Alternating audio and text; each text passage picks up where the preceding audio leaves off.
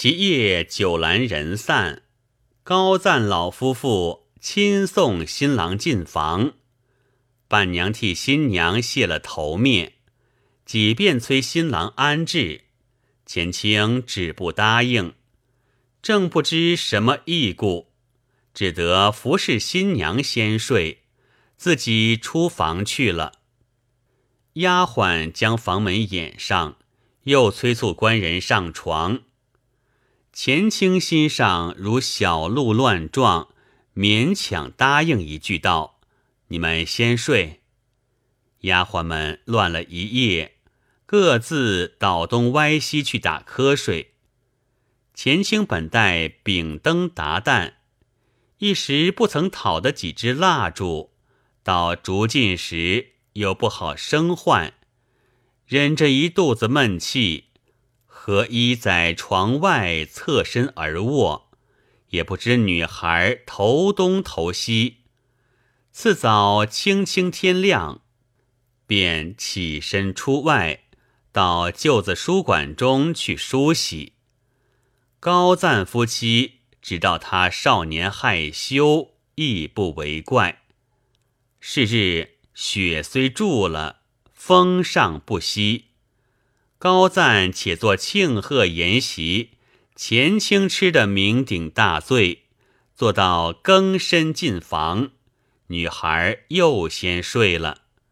钱清打熬不过，依旧合衣而睡，连小娘子的被窝也不敢触着。又过一晚，早起时见风势稍缓，便要起身。高赞定要留过三招，方才肯放。钱清拗不过，只得又吃了一日酒。坐间背地里和尤臣说起夜间合衣而卧之事，尤臣口虽答应，心下未必准信。事已如此，只所由他。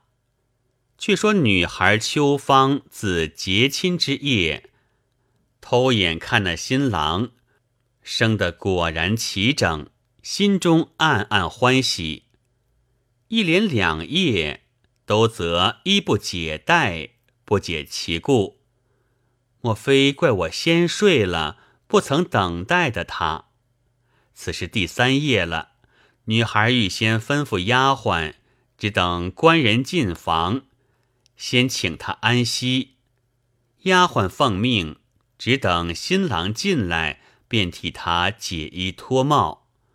钱清见不是头，除了头巾，急急的跳上床去，贴着床里自睡，仍不脱衣。女孩满怀不乐，只得也合衣睡了，又不好告诉爹娘。到第四日，天气晴和。高赞预先备下送亲船只，自己和老婆亲送女孩过湖，娘女共是一船。高赞与前清、游臣又是一船，船头俱挂了杂彩，鼓乐震天，好生热闹。只有小乙受了家主之托，心中甚不快意，驾个小小快船。赶路先行，话分两头。且说严俊自从打发众人迎亲去后，悬悬而望，到初二日半夜，听得刮起大风大雪，心上好不着忙，也只道风雪中船行的迟，只怕错了时辰，哪想到过不得湖。一应花烛筵席，准备十全，等了一夜不见动静，心下好闷。想到这等大风，倒是不曾下船还好；若在湖中行动，老大担忧嘞。又想到，若是不曾下船，我岳父知道错过吉期，岂肯胡乱把女儿送来？定然要另选个日子。又不知几时吉利，可不闷杀了人。又想到，若是尤少梅能事时，在月帐前撺掇，权且迎来。那时我哪管时日利与不利，且落得早些受用。如此胡思乱想，坐不安席，不住的在门前张望。到第四日风息，料到绝有佳音。等到午后，只小乙先回报道：“新娘已娶来了，不过十里之遥。”严俊问道：“及其错过，他家如何肯放新人下船？”小乙道：“高家只怕错过好日，定要结亲。钱大官人替东人全做新郎三日了。”严俊道：“既结了亲，这三夜钱大官人难道竟在新人房里睡的？”小乙道：“呃，睡是同床的，却不曾动弹。”那钱大官人是看得熟鸭蛋，扮得小娘眠的。严俊骂道：“放屁！哪有此理？我托你何事？你如何不叫他推辞，却做下这等勾当？”小乙道：“呃，家人也说来。钱大官人道：我只要周全你家的事，若有半点欺心，天神鉴察。”严峻此时怒从心上起，恶向胆边生，一巴掌将小乙打在一边，气愤愤地奔出门外，专等钱青来厮闹。恰好船已拢岸，钱青终有细腻，预先嘱咐游臣绊住高老，自己先跳上岸，只为自身无愧，理直气壮。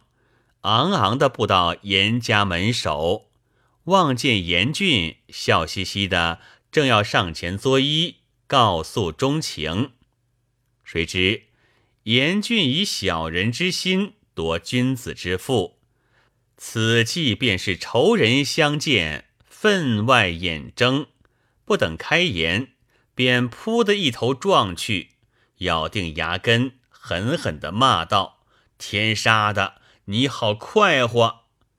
说声未毕，扎开五指，将钱青合金合发扯作一把，乱踢乱打，口里不绝声的叫：“天杀的好欺心！别人费了钱财，把与你现成受用。”钱清口中也自分辨，严峻打骂忙了，哪里听他半个字儿？家人也不敢上前相劝，钱清吃打慌了，但呼救命。船上人听得闹吵，都上岸来看，只见一个丑汉将新郎痛打，正不知什么异故，都走拢来劝解，哪里劝得他开？高赞盘问他家人，那家人料瞒不过，只得实说了。高赞不闻有可，一闻之时，心头火起，大骂游臣无礼，做这等欺三瞒四的媒人，说骗人家女儿，也扭着游臣乱打起来。高家送亲的人也自心怀不平，一齐动手要打那丑汉。严家的家人回护家主，就与高家从人对打。先前严俊和钱清是一对儿厮打，以后高赞和尤臣是两对儿厮打，结末两家家人扭作一团厮打，看得重重叠叠越发多了，街道拥塞难行，却似九里山前摆阵势，昆阳城下赌输赢。事有凑巧，其实。本县大尹恰好送了上司回教，至于北门，见街上震天喧嚷，却是厮打的，停了轿子，喝叫拿下。众人见知县相公拿人，都则散了，只有严峻兀自扭着前倾，高赞兀自扭住游臣，纷纷告诉，一时不得其详。大尹都叫带到宫廷，逐一细审，不许掺口。见高赞年长，先叫他上堂诘问。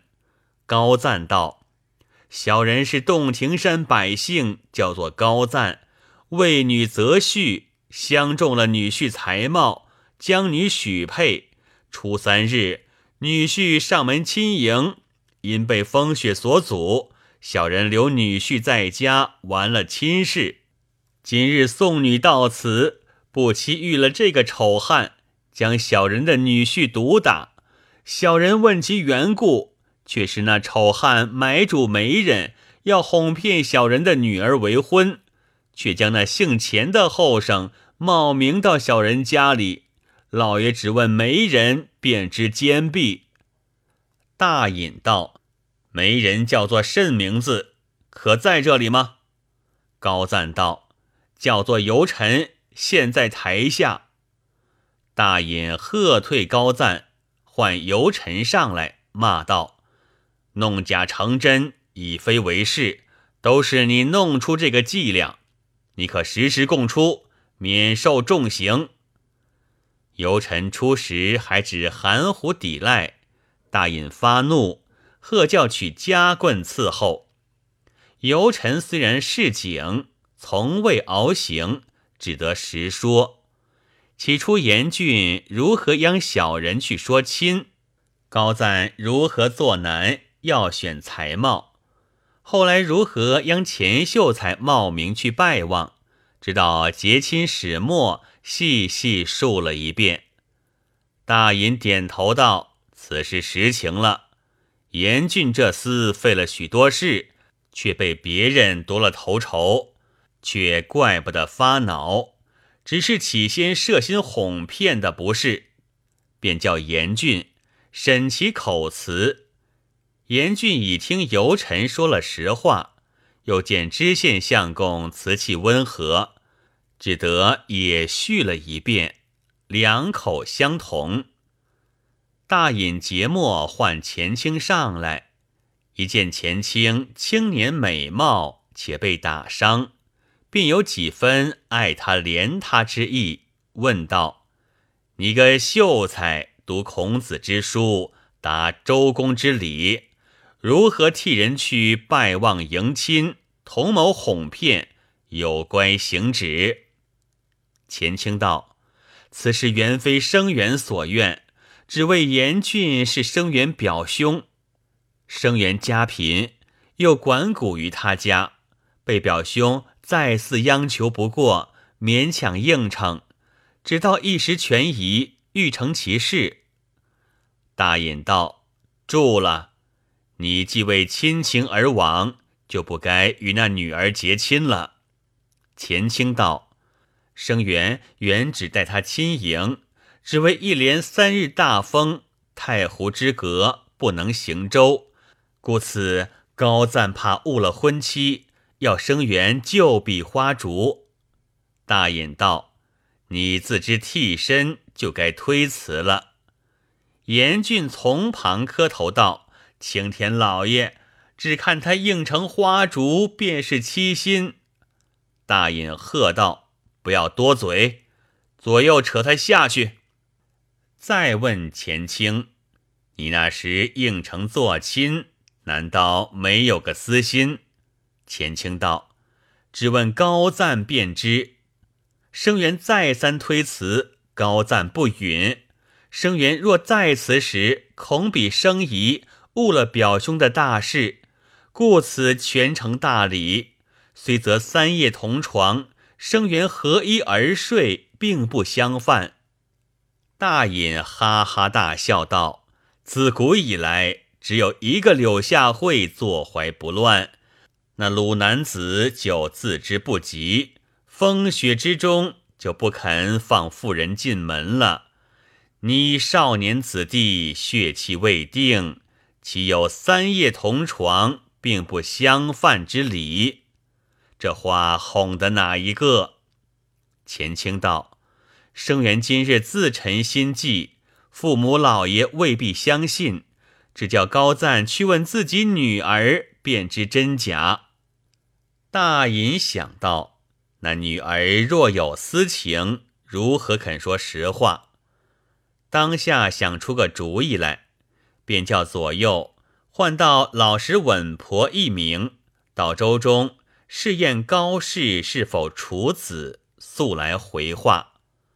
不一时，稳婆来复知县相公，那高氏果是处子，未曾破身。严峻在阶下听说高氏还是处子，便叫喊道：“啊，既是小的妻子不曾破坏，小的情愿成就。”大隐又道：“不许多嘴。”再叫高赞道：“你心下愿将女儿配哪一个？”高赞道：“小人初时原看中了钱秀才。”后来女儿又与他做过花烛，虽然钱秀才不期暗示，与小女既无夫妇之情，已定了夫妇之意。若叫女儿另嫁严俊，不为小人不愿，就是女儿也不愿。大隐道：“此言正合无意。”钱清心下倒不肯，便道：“生源此行。”实是为公不为私，若将此女归了生源，把生源三业衣不解带之意全然没了。宁可令此女别嫁，生源绝不敢冒此嫌疑，惹人谈论。大隐道：“此女若归他人，你过胡这两番替人诓骗，便是行止有亏。”甘爱虔诚了，今日与你成就亲事，乃是遮掩你的过失。况你的心计已自动然，女家两厢情愿，有何嫌疑？休得过让，我自有明断。遂举笔判云：高赞相女配夫，乃其常理。严峻借人事己。实出奇文，东床已招家选，何至以羊易牛？西邻纵有则言，终南指鹿为马。两番渡河，不让传书柳毅。三霄隔背，何惭秉烛云长？风伯为媒，天公作和。家男配了家妇，两得其宜。求妻到底无妻，自作之孽。高氏断归前清，不另作花烛。严峻既不合设骗局于前，又不合愤老权于后，是以不协，孤免罪责。所废聘仪，何助前清，以赎一击之罪。游臣往来山右。拾起信端，众诚市井。判弃，贺教左右将游臣重责三十板，免其画供，径行逐出。改不欲使前清冒名一事张闻于人也。高赞和前清拜谢，一干人出了县门，严俊满面羞惭。敢怒而不敢言，抱头鼠窜而去，有好几月不敢出门。游臣自回家，江西傍窗不提。却说高赞邀钱清到州中，反殷勤致谢道：“若非贤婿才性俱全，上官起敬，小女几乎错配匪人。”今日倒要屈贤婿同小女到舍下少住几时，不知贤婿宅上还有何人？钱清道：小婿父母俱亡，别无亲人在家。高赞道：既如此，一发该在舍下住了。老夫供给读书，贤婿意下如何？钱清道。若得岳父扶持，足感圣德。是夜开船离了吴江，随路宿歇。次日早到西山，义山之人闻知此事，皆当新闻传说。又知前清存心忠厚，无不亲养。后来前清一举成名，夫妻偕老，有诗为证：“丑脸如何骗美妻？做成表弟得便宜。可怜一片吴江月，冷照鸳鸯湖上飞。”